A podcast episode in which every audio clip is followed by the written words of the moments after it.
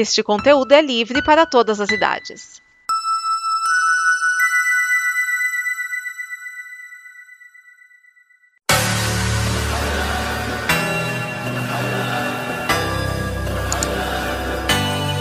Alô, cambada! Bruno Urbanavicius traz até vocês mais um episódio do Combo Copa América, este programa podcast sobre o torneio de futebol sul-americano realizado em sua edição de centenário no, no, nosso amado, cansado e maltratado Brasil.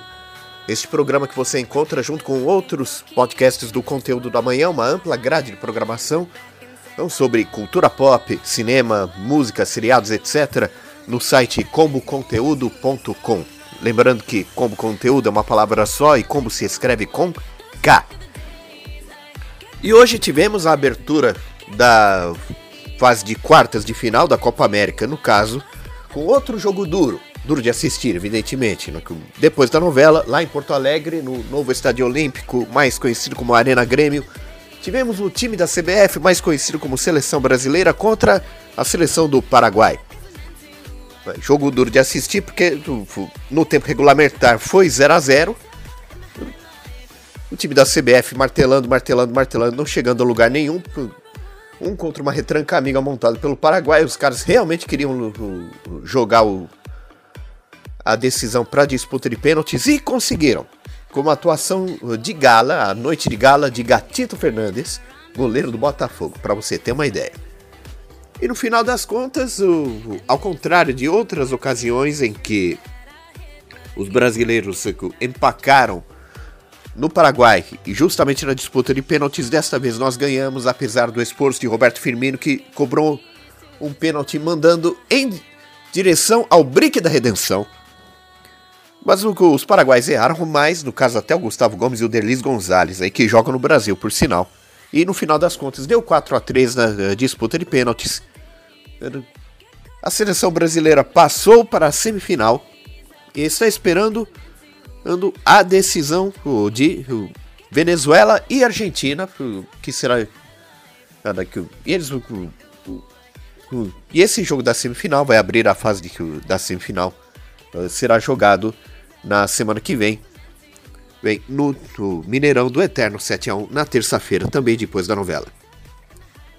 E para comentar esse jogo duro de assistir com mais propriedade, nós teremos a participação dele, aquele que será meu coleguinha de torcida assim que o Campeonato Brasileiro voltar, porque teremos choque rei, ou seja, Palmeiras e São Paulo, e aí estaremos juntos na, na corrente para frente pelo nosso Verdão. Nosso, excepcionalmente, no meu caso. Caso que eu estarei torcendo junto com ele. Francisco Giovanni. Salve, salve ouvintes da Combo Copa América, Francisco Giovanni na área para mais um comentário sobre o jogo da seleção brasileira. Dessa vez, iniciando o mata-mata, quartas de final, Brasil e Paraguai. E aqui eu tenho que confessar uma coisa para vocês. Você que edita, você que escuta, eu não aguentei assistir esse segundo tempo desse jogo. Eu tenho que confessar. Um jogo horrível da seleção brasileira, contrastando totalmente com o jogo bom que fez contra o Peru, contra o Paraguai, que fez o jogo dele, há que se diga, é o jogo perfeito dele, como ele fez em 2011 e como ele fez em 2015. Só que tem uma diferença aí, né? Em 2011 a seleção paraguaia era bem melhor, em 2015 era um pouquinho pior. E agora ela é bem ruinzinha. Se não fosse o Gatito, goleiro do Botafogo, o jogo teria acabado no tempo normal. Mas também o ataque brasileiro, pelo amor de Deus, o Firmino e o Jesus não estão jogando nada. A verdade é essa: Firmino e Gabriel Jesus não estão jogando nada. E por conta do problema que aconteceu com o Richarlison, vamos torcer para que ele fique bem, né?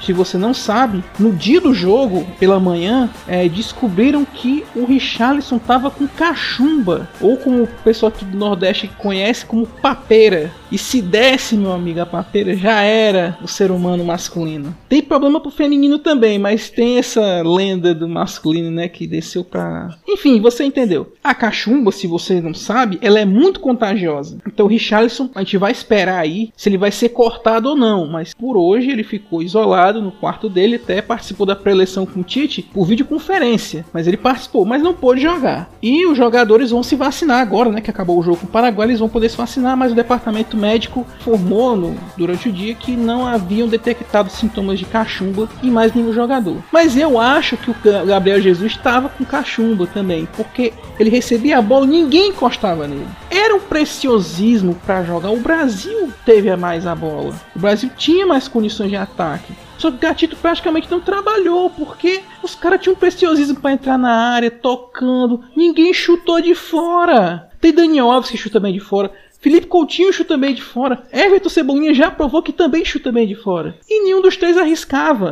A gente ficava, eu, eu fiquei puto com isso. Fui assistir outra coisa no segundo tempo. Aí depois eu fui vendo que, que bateu bola na trave, que botou o Willian em vez de botar o Paquetá. Depois o Paquetá entrou. E o Paraguai se segurando na dele. O Gomes e o Gatito, Gomes, zagueiro do Palmeiras, e o Gatito, goleiro do Botafogo, fizeram deles. Vão levar o bicho pra casa com certeza, o dinheirinho deles. Porque conseguiram levar o jogo pros pênaltis que mesmo o Brasil não conseguindo chutar no gol, sempre querendo entrar no toquinho, ainda meteu uma bola na trave. E veio as penalidades, aquele problema que eliminou o Brasil em 2011, que eliminou o Brasil em 2015, sempre com este Paraguai. Três vezes o Paraguai vai eliminar o Brasil nas quartas de final da Copa América, vai pedir música no Fantástico? Não foi dessa vez. Logo na primeira cobrança, Alisson pega e já deixa o Brasil mais tranquilo. Tão tranquilo que o Firmino vai e me perde uma cobrança também. E aí já deixou o pessoal na atenção. Mas aí o Derlis, jogador paraguaio que atua no Santos, isola a bola. E aí ficou no pé de Gabriel Jesus o destino do Brasil na Copa América. Ele foi lá e fez o gol da vitória nas penalidades da seleção brasileira, que agora espera o adversário no jogo de hoje, né? De, de, mais tarde, entre Venezuela e Argentina. É, podemos ser Argentina nas semifinais. É a primeira vez que o Brasil passa para a semifinal de Copa América desde 2007. 2007 foi o último ano que ele venceu a Copa América, então quem sabe esse clima aí de finalmente ter passado as quartas de final possa fazer bem pro Brasil, né? Pois é. Então vou me acalmar aqui porque eu tive realmente um ataque de raiva nesse jogo. Não estou feliz com o desempenho do Brasil, mas vamos ver, né? Com a Argentina pode ser seja melhor. Então me despeço aqui. Abraço a todos. Até a próxima. E pronto, amanhã teremos outros dois jogos das quartas de final. Não, e aqui eu, eu seria obrigado a corrigir informações aí, porque o, o Google me deu informações com, meio discrepantes sobre estádios de futebol amanhã e no, depois no outro programa. Seria obrigado a corrigir isso, eu peço desculpas pelo vacilo, pela fake news que o Google me induziu a conduzir, ir divulgar por aí. Então, amanhã às 4 da tarde, 16 horas, teremos no Rio, no Maracanã, e não na Fonte Nova, como eu tinha antecipado, vai ser no Maraca, Venezuela e Argentina. Se você achava que o Paraguai tem uma retranca amiga, meu amigo espera pela Venezuela amanhã, porque vai ser mais dureza ainda para os argentinos, ainda mais com uma, com uma seleção mais desorganizada do que o governo Bolsonaro. Eu não espero nada além de uma briga de foice no escuro. Comece tudo, por sinal. Mais tarde, às 8 da noite, 20 horas, teremos em São Paulo, no novo templo maior do futebol mundial, o Coliseu de Itaquera, mais conhecido como Arena Corinthians, Colômbia e Chile. Provavelmente o jogo de nível técnico mais apurado desta edição da Copa América, porque a Colômbia foi a única que conseguiu nove pontos na fase de grupos, ganhou os três jogos, e o Chile é o bi atual bicampeão provavelmente vai ser, insisto, o melhor jogo do ponto de vista técnico. Se não da Copa como um todo, talvez nesta fase de quartas de final. Lembramos a vocês que, caso ajudar o conglomerado como podcasts a, na confecção do conteúdo da manhã, vocês podem saber mais informações sobre financiamento, sobre nos financiar em apoia.se barra combo como com K, no caso. É isso, estamos de volta na cobertura da Copa América.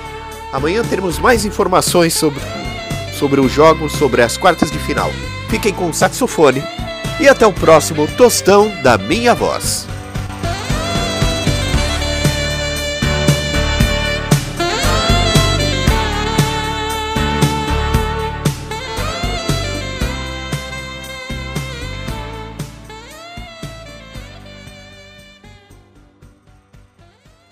Esta é uma produção da Combo.